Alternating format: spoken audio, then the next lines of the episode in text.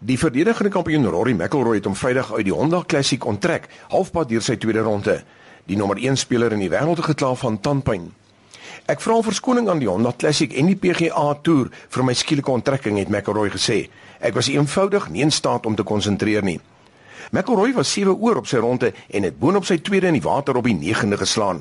Selfs in die Els het na die tyd gesê hy moes seker maar vir McIlroy gevra het om dit nie te doen nie. Maar McIlroy is jonk, hy is die nommer 1 in die wêreld en het ook baie druk as gevolg daarvan.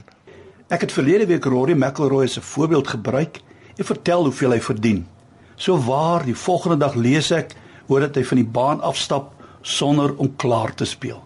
Blykbaar iets ongehoord en glad nie in die gees van die spel nie.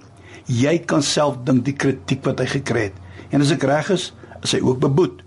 Daar is mense wat vra, "Hoe kan ons sport en jou geestelike lewe met mekaar vergelyk?" Maar stem jy nie saam? Daar's dan baie goed wat op die sportveld gebeur wat ook in ons lewe gebeur. Is daar een van ons wat met eerlikheid kan sê, jy het nog nooit gevoel nou vat ek my goed en ek loop. Ek loop uit hierdie verhouding uit. Ek loop uit hierdie huwelik, uit hierdie werk, uit hierdie span, ek loop uit hierdie kerk uit. Ek is klaar met die en ek is klaar met dat. Ek dink ons het al almal so gevoel en baie van ons het dit ook al gedoen. Ek kan nie vermoere vir jou voorskryf wat jy moet doen nie. Miskien is daar dinge waarvan jy moet wegloop wat net nie goed is vir jou nie. Negatiewe dinge en dalk negatiewe mense wat natuurlik negatief op jou inwerk.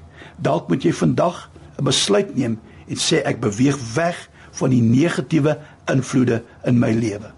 Maar miskien is daar ook dinge waarvan jy wil wegloop, waar jy nog 'n bietjie moet vasbyt, dit nog 'n kans gee en soos Jesus vir ons leer, loop nog 'n tweede myl. Met ander woorde, sit so ietsie ekstra in.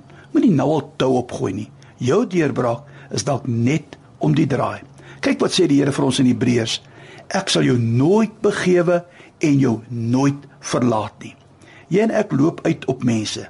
Mense loop uit op ons, maar die Here sal nooit ooit op ons uitloop nie. Dit maak nie saak waar jy jou vandag bevind, wat in jou lewe aangaan nie, positief of negatief. Die Here beloof, hy sal nooit op ons uitloop nie en ons nooit alleen laat nie. Here, daar is iemand wat in die week moet besluit, loop ek of bly ek? Sal jy asseblief vir ons lei in ons besluite? En dankie dat wat ons ook al doen, weet ons u is met ons.